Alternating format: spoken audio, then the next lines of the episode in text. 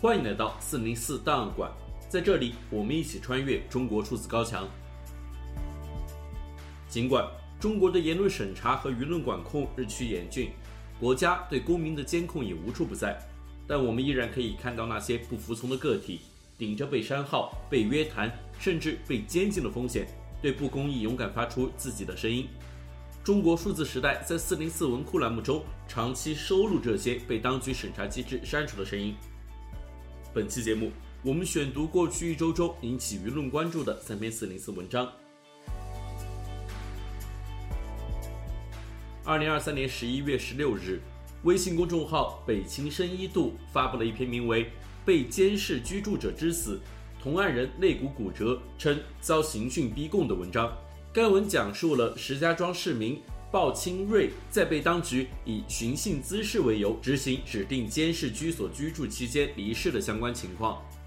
然而，该文很快就遭到当局审查机制删除，疑似因为该文揭露了执法机构暴力虐待被监视居住人等问题。在文章中，作者这样写道：二零二二年七月二十日中午，鲍清瑞的尸体被抬出后，血顺着耳朵和鼻孔流出。据几位到场的家属回忆，尸体上有多处淤青，脚趾有疑似针扎的痕迹，脚底板上少了黄豆大小的一块肉。三十四岁的鲍清瑞死于被执行指定居所监视居住后的第十三天。鲍清瑞是石家庄市高邑县住建局的工作人员。七月七日凌晨，他在石家庄市裕华区的家中被公安人员带走。家属后来收到的新乐市公安局执行指定居所监视居住通知书显示，事由为涉嫌寻衅滋事。同一天被带走的还有他的父亲鲍继业、哥哥鲍少瑞、二叔鲍继忠及其儿子鲍卓瑞、三叔鲍继涛以及同村的鲍小龙、鲍世峰、鲍彦强。他们九人都是高邑县人，但指定的居所定在了距高邑县约一百公里的新乐市新乐宾馆。新乐宾馆的小黑屋里见不到光。和鲍清瑞一同被监视居住的几人回忆，他们被反手铐在铁质的提讯椅上，头上蒙着眼罩，空调被开到十六度，冷风对着头吹。据几人回忆，被监视居住期间，每顿饭是一个夹着咸菜的馒头和大约一百毫升的水。且能不能吃到要看值班保安的心情。上厕所要打报告，小便三十秒，大便六十秒，上不完会被强行拉走。七月十九日晚，鲍清瑞从宾馆被送到新乐市医院抢救。几天后，还在被监视居住的鲍继业被告知，小儿子鲍清瑞于七月二十日离世。儿子的死因至今仍是无法弄清楚的谜团。作为父亲，鲍继业认为儿子的死因与被刑讯逼供有关。鲍继业回忆，二零二二年七月七日，他们先是被戴上头套和手铐、脚铐，拉到高邑县公安局办案中心。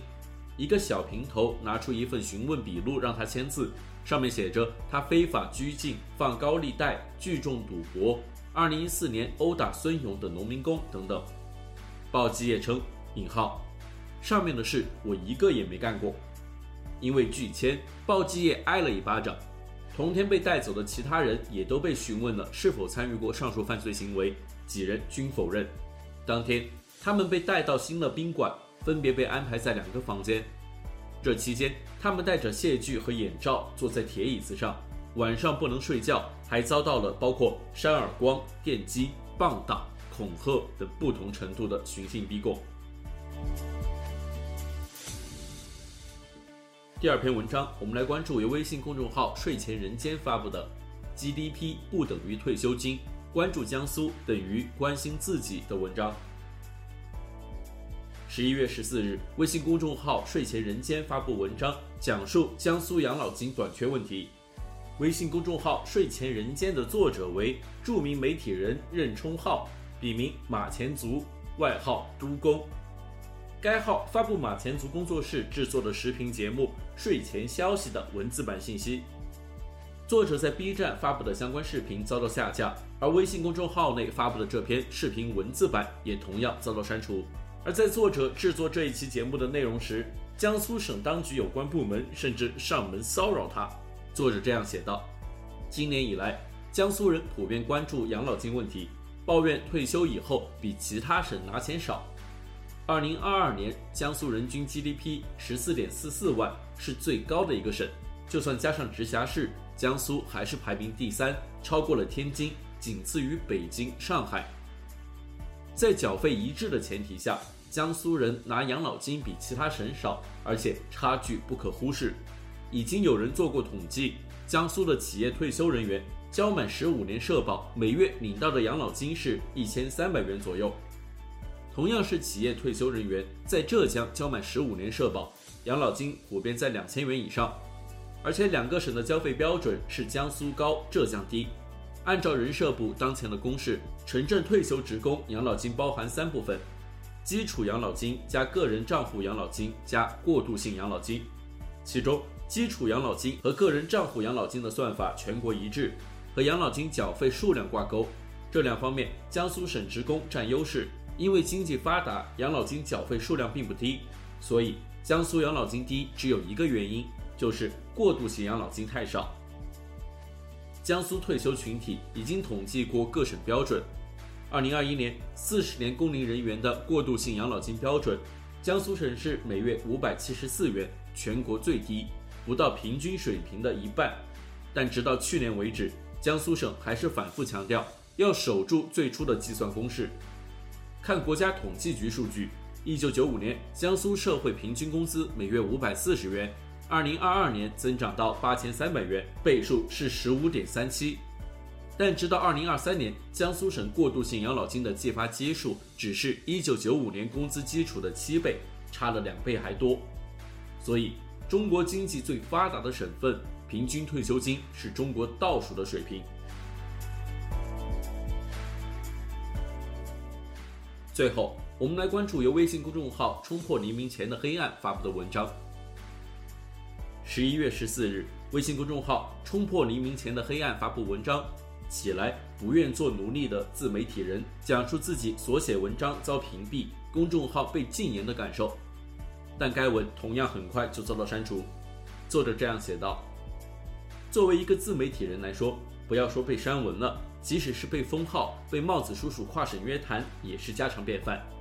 我可以保证的是。”被删的文章，包括每一个标点符号，都是客观真实的。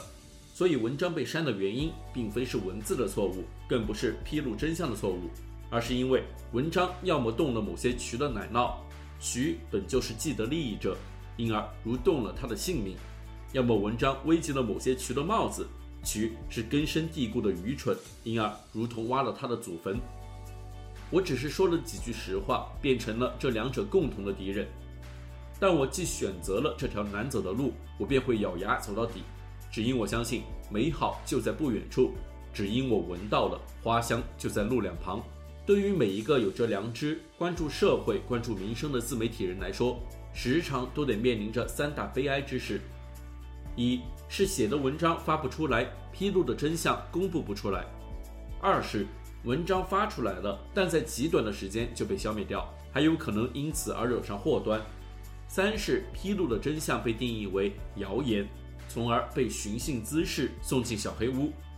我一直认为，关于文字的力量，关于独立的灵魂，关于自由的言论，是这个时代赋予写者最珍贵的礼遇和馈赠，也是这个时代本就应该有的模样。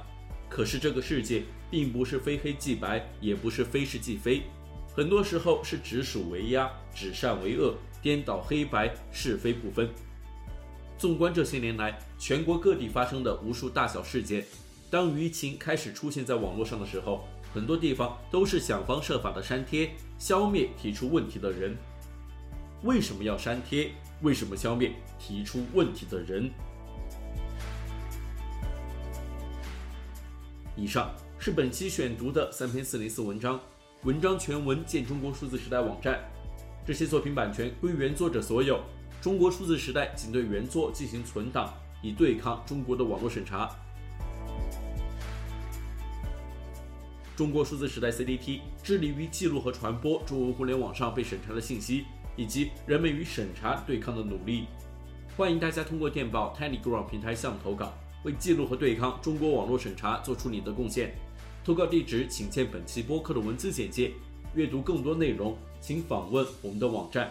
cdt.media。